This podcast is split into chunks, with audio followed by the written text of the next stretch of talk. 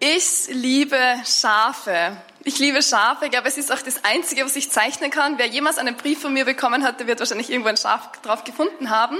Ähm, der Grund, warum ich Schafe so sehr liebe, ist der, weil meine Eltern einen Bauernhof haben mit sehr vielen Schafen. Und jetzt ist gerade die Zeit, wo die Lämmer kommen, ja, die ganzen Osterlämmer.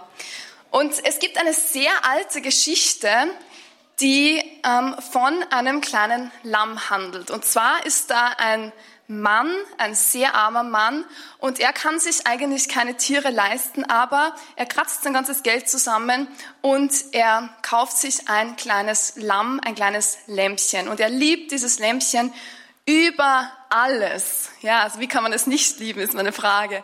Er liebt es über alles und er zieht es auf mit der Hand und gibt ihm zu trinken und äh, ja, füttert es und es wächst mit seinen Kindern auf. Ja, also jeden Tag streichelt er das Lamm und er, er zieht das kleine Lamm auf wie sein eigenes Kind. Es äh, schläft auf seinem Schoß und er, er liebt es einfach über alles. Und dann neben diesem armen Mann wohnt ein, ein reicher Mann, der sehr viel Besitz hat und er hat viele Rinder und Schafe und Ziegen. Und eines Tages kommt ein Gast zum reichen Mann und ähm, de, der reiche Mann will ihm natürlich ein gutes Festmahl bereiten. Aber es ist ihm zu schade, dass er sich eins von seinen Tieren nimmt, um es zu schlachten. Und deshalb geht er zu dem alten Mann, nimmt ihm dieses kleine Lämpchen weg, schlachtet es und setzt es dem Gast als Speise vor. Eine dramatische Geschichte. Ich weiß nicht, was du über diese Geschichte denkst. Es hat sie ein weiser Mann erzählt, Nathan, der Prophet, und zwar dem König David, nachdem er die Frau eines anderen Mannes weggenommen hat. Und wenn wir diese Geschichte hören, dann denken wir so, wie dramatisch, wie himmelschreiend, was für ein massives Unrecht. Wir stehen gerade am Anfang einer sehr heiligen Woche. Wir treten ein in das Geschehen der Passion Christi. Das heißt, wir schauen hinein tief in das Herz, in das Wesen Gottes. Und ich möchte dir gleich sagen, was diese Geschichte mit dem Herz Gottes zu tun hat. Aber dafür brauchen wir einen kurzen Flashback in der Heilsgeschichte. Gott hat die Welt gut erschaffen. Gott ist dreifaltig, er ist in sich absolut glücklich. Vater, Sohn, Heiliger Geist, ein Wirbelsturm im Herzen Gottes. Und Gott entscheidet sich, weil seine Liebe so überströmt, dass er den Menschen erschaffen will. Und er formt Adam aus dem Ackerboden, bläst in seinen Atem ein, eine Mund-zu-Mund-Beatmung quasi, haucht ihm seinen Geist ein. Und dann in der Kühle des Abends, bevor die Sonne sinkt, geht Gott mit Adam im Garten spazieren und sie haben tiefste, innigste Gemeinschaft. Die Geschichte geht weiter, dass Gott dann sagt, hey Adam, ich sehe, du brauchst irgendwie ein paar Spielkameraden, ich mache dir ein paar Tiere und du kannst sie benennen und Adam beginnt zu benennen, aber dann heißt es, eine Hilfe, die ihm entsprach, fand er nicht. Und deshalb entscheidet sich Gott, dass er einen Teil von seinem von seiner Rippe nimmt und aus dieser Rippe formt er eine wunderschöne Frau.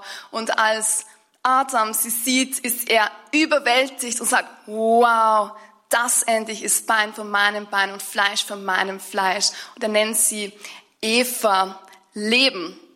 Und ähm, so geht die Geschichte weiter. Und dann kommt natürlich etwas Dramatisches ins Spiel, nämlich eine Schlange, die verführt und sagt, hey, wie war das nochmal? Hat Gott wirklich gesagt, ihr dürft von keinem Baum im Garten essen? Und Eva berichtigt die Schlange und sagt, naja, so war nicht, sondern wir dürfen eigentlich von allen Bäumen essen, nur von dem einen nicht.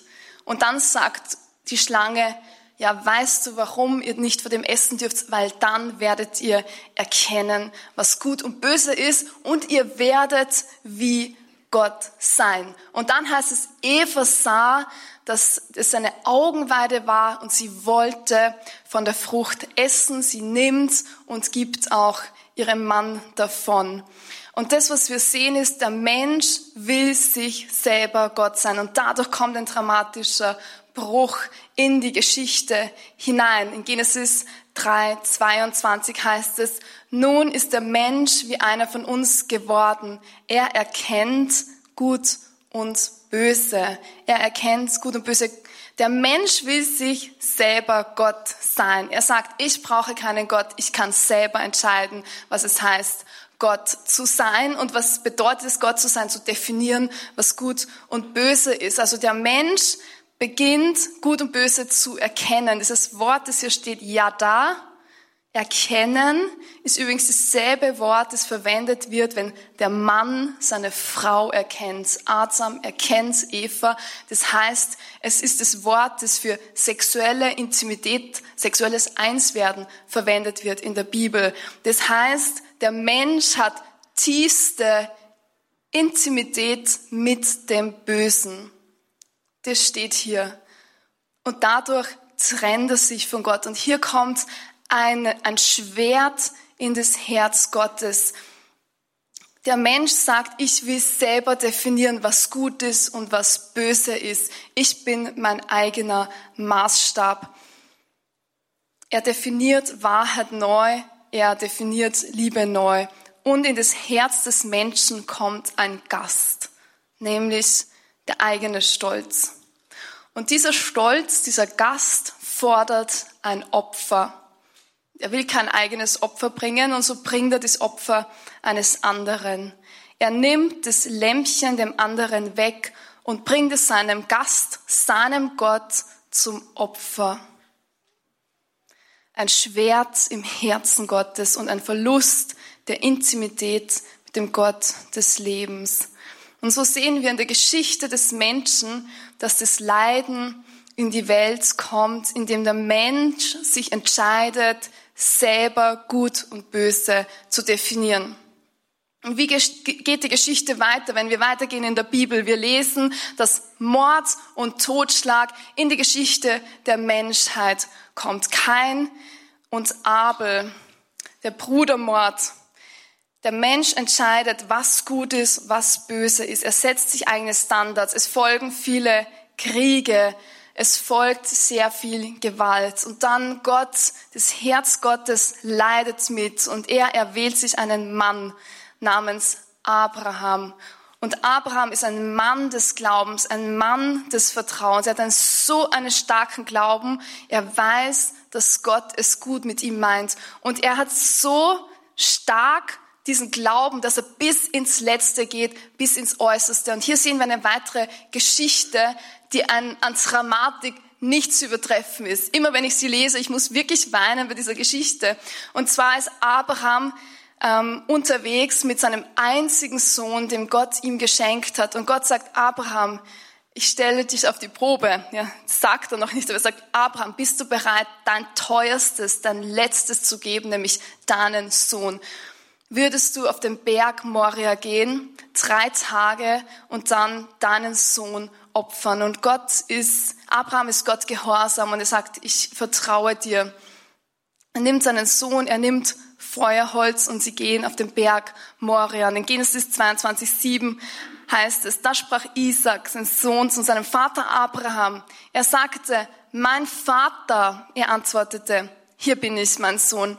Dann sagte Isaac, hier ist Feuer und Holz, wo aber ist das Lamm für das Brandopfer? Abraham sagte, Gott wird sich das Lamm für das Brandopfer ausersehen, mein Sohn. Und sie gehen auf diesen Berg und Abraham beginnt einen Altar zu errichten, seinen Sohn zu fesseln und er beginnt das, das Messer zu nehmen und er will sein teuerstes Letztes geben. Und das ist ein Sinnbild für das, was wir kurze Zeit später in Golgotha sehen. Und dann kommt ein Engel und sagt, stopp, Abraham, ich habe gesehen, du vertraust mir, du gibst deinen ganzen Glauben und ich habe hier ein Lamm auserwählt und er sieht dieses Lämmchen, das er verfangen hat im Dornbusch. Und Abraham nimmt es und bringt es Gott als Opfer dar. Eine dramatische Geschichte.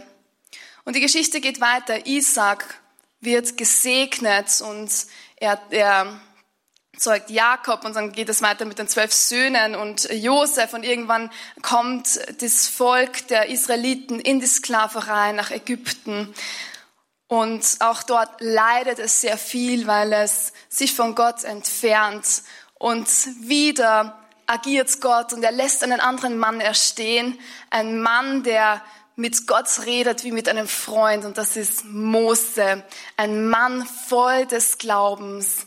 Und ihr kennt die Geschichte. Es geht dann weiter mit dieser Befreiung. Gott, er ringt um sein Volk. Er will sein Volk herausreißen aus dieser Sklaverei. Und das ist auch ein Bild für all das Negative, wo wir uns verfangen haben. Es kommen diese sieben Plagen und dann gibt es die letzte der Plagen, ähm, die sehr interessant ist. Und zwar ist es die dramatischste, weil alle Erstgeborenen sterben von Tieren und von Menschen, von den Ägyptern und von den Hebräern, außer bei denen, bei denen das Haus mit Blut bestrichen worden ist. Ja? Gott sagt, nimm ein einjähriges, fehlerloses Lamm, bereitet es zu, isst das Lamm und mit dem Blut bestreiche die Türpfosten deines Hauses. Und überall dort, wo die Türpfosten mit dem Blut des Lammes bestrichen worden sind, wird der Engel des Todes vorübergehen und das die Erstgeborenen werden nicht sterben.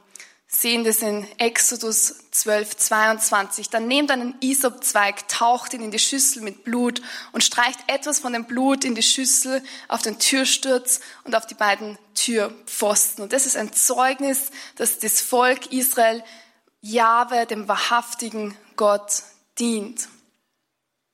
Und diese Geschichte geht weiter. Das Volk wird befreit auf wundersame Weise. Die Ägypter jagen ihnen nach.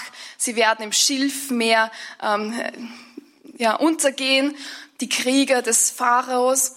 Und das Volk irrt 40 Jahre in der Wüste herum. Und in dieser Zeit ist es so, dass Gott versucht, in Leidenschaft einfach sein Volk wieder zurückzugewinnen, zu sagen, hey, schau mal, ich bin dein Gott. Ich sage dir, was gut und was böse wirklich ist, wo du deine eigenen Definitionen gefunden hast. Und das Volk irrt immer wieder herum und läuft wieder weg von Gott, verfängt sich quasi wie ein kleines Lämpchen im Dornenstrauch. Und dann nimmt es Gott wieder führt es sanft zurück und zeigt ihm, schau mal, hier ist der Weg, ich gebe dir die zehn Gebote, es sind Gebote des Lebens, ich will, dass du lebst, ich will dir zeigen, dass ich ein Gott des Lebens bin, ich will dich mit meiner Liebe erfüllen. Und Gott lehrt so langsam sein Volk. Und irgendwann kommen sie in das gelobte Land und dann gibt es den Josua, wieder einen tollen Helden, der das Volk hineinführt in das gelobte Land. Und es folgen dann viele verschiedene Richter, also Leute, die das Volk ähm, regieren und die dem Volk vorangehen und Helden. Und es ist immer eine Geschichte von dem, dass das Volk wieder wegläuft von Gott, anderen Göttern dient, dann leidet es so stark, dann kehrt es wieder zu Jahwe, dem einzigen Gott, zurück. Und dann kurze Zeit später läuft es schon wieder von Gott davon. Und das ist diese Dynamik und diese Geschichte. Und irgendwann sagt das Volk, wir wollen auch einen König haben wie alle anderen Völker. Und Gott sagt, aber ich bin doch euer König. Ich gebe euch die Gesetze, ich spreche Recht, ich bin ein Gott der Freiheit. Unter meiner Herrschaft habt ihr viel Freiheit. Und das Volk sagt, nein, du, man kann dich nicht angreifen, Gott, wir wollen auch einen eigenen König haben. Und so entscheidet Gott, sagt, okay, ihr werdet einen König haben. Und er schickt einen Propheten, um einen König zu salben. Und dieser König ist Saul. Und dieser König repräsentiert das Herz Gottes natürlich nicht so, wie Gott sich das vorstellt, sondern er dient seiner eigenen Egoismus und seinem eigenen Stolz. Und Gott sagt, okay, liebes Volk, ihr müsst lernen, dass ich euer König bin. Ich werde euch einen anderen Mann erstehen lassen. Und so lässt der König David erstehen. Und der König David ist quasi ein Sinnbild für das Königtum, dafür, dass Gott der wahre König ist. Und es gibt eine Verheißung in Sacharia 9,9. Da heißt es, juble laut, Tochter Zion, jauchze, Tochter Jerusalem. Siehe, dein König kommt zu dir. Gerecht ist der an der Rettung wurde ihm zuteil. demütig ist er und reitet auf einem Esel. Ja, auf einem Esel, dem Jungen einer Eselin. Das ist eine alte, sehr alte Prophetie, die wir finden, eine komplizierte Prophetie. Aber das, was es schlussendlich sagt, ist, der König David und auch sein Sohn Salomo wird ein Vorausbild sein für das, wer der richtige König ist. Also der König, Gott als König wird kommen, der Messias, der Christus, der Gesalbte wird kommen und ihr werdet sehen, was es bedeutet, dass ich als Gott euer König bin. Und ähm, heute werden wir hören, und auch in diesen Tagen werden wir hören, dass Jesus genau diese Prophetie erfüllt. Er kommt nach Jerusalem und er reitet auf einer Eselin. Er erfüllt dieses Bild des wirklichen Königs in dieser Prophetie. Wir sehen, König David kommt, es kommt König Salomo, er lässt den Tempel in Jerusalem bauen, also diesen Ort, wo Gott mitten unter dem Volk wohnt. Und in diesem Tempel gibt es einen Raum, der das Allerheiligste genannt wird. Und der ist getrennt durch einen Vorhang. Dieser Vorhang, ähm, durch diesen Vorhang durfte nur einmal im Jahr der hohe Priester hineingehen. Und das, was er getan hat, ist, dass er den Namen Gottes ausgesprochen hat, den Namen dieses einzig wahrhaftigen Gottes. Und dann kommt auch wieder das, dass das Volk wegläuft von Gott. Es kommt Zerstörung über Jerusalem und das Dramatische passiert, dass der Tempel zerstört wird. Und man muss wissen, für einen Juden war der Tempel das Sinnbild einfach der Gegenwart Gottes, der Präsenz Gottes. Wenn es keinen Tempel mehr gibt, dann heißt es, Gott hat uns verlassen, ja. Und das, Heiligtum ist verschwunden, es ist zerstört. Und das ganze Volk oder ein großer Teil des Volkes wird entführt in das babylonische Exil, also nach Babylon, in ein anderes Reich, das Reich der Syrer, und wird dort unterdrückt und muss Sklavenarbeit wieder leisten. Es wird 500 Jahre dauern, bis das wieder Gott zu seinem Volk in größerer Weise spricht. Und all diese, diese ganze Geschichte zerbricht das Herz Gottes und Gott leidet mit seinem Volk mit. Gott leidet mit. Es, wir sehen hier diese ganze Leidenschaft, die Gott hat. Immer wieder investiert er in das Volk, sagt, liebes Volk, mein geliebtes Volk, komm doch zurück. Und wieder läuft es weg. Und dann entscheidet sich Gott, okay, jetzt muss ein gravierender Einschnitt entstehen. Ich muss etwas neu machen. Und Gott gibt eine Antwort auf das Drama des Negativen, auf das Drama des menschlichen Stolzes, nämlich seine Antwort ist, er selber. Er gibt sich selber. Und wir sehen das in Jesus, dass er kommt und dass er als Gott erscheint auf der Erde und dass er diese Antwort auf das Drama des Negativen gibt. Gott ist ein absolut leidenschaftlicher Gott. Er liebt nicht einfach nur billig, sondern er liebt extravagant und er liebt sehr teuer. Und wir sehen das in Jesus. Wir sehen das Herz Gottes durchblitzen in größerer Weise als jemals zuvor. Und wir sehen, dass Gott ja, unglaublich leidet mit jedem einzelnen Menschen. Ja, zum Beispiel, er trifft die Frau am Jakobsbrunnen, er geht hinein in ihre Geschichte und er bringt Heilung zu ihrer Seele. Oder ich liebe auch die Geschichte von Lazarus, seinen Freund, ja, wo sein Freund stirbt, Lazarus stirbt und Jesus weiß, diese Krankheit wird nicht zum Tod führen, sondern sie dient dazu, dass sein Name noch bekannter wird. Und dann kommt er erst drei Tage, nachdem er gestorben ist und oder vier Tage und dann ruft der Lazarus heraus aus dem Grab. Aber als er hingeht zu Lazarus, da steht dieser eine kurze Satz, da weinte Jesus. Also Jesus, er hat starke Emotionen, er hat ein leidenschaftliches Herz, es bewegt und obwohl er weiß, dass sein Freund von den Toten auferstehen wird, weint Jesus. Und dann noch einmal weint Jesus, als er Jerusalem sieht, diese Stadt, und dann sieht er, wie diese Stadt einfach immer wie die Menschen weglaufen vom Herzen Gottes. Und er beginnt über diese Stadt zu weinen und sagt, Jerusalem, Jerusalem, wie oft wollte ich dich sammeln, wie eine Henne ihre Küken sammeln und er weint über das harte Herz der Menschen, die sich selber Gott sein wollen.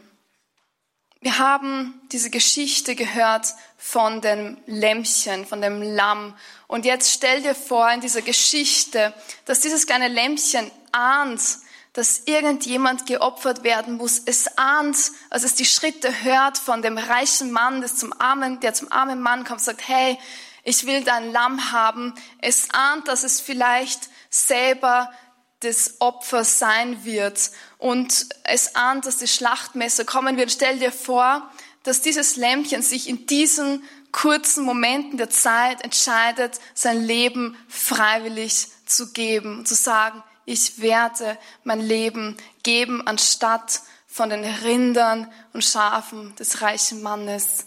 Stell dir vor, das Lämmchen entscheidet sich in dieser Zeit freiwillig den Tod zu gehen.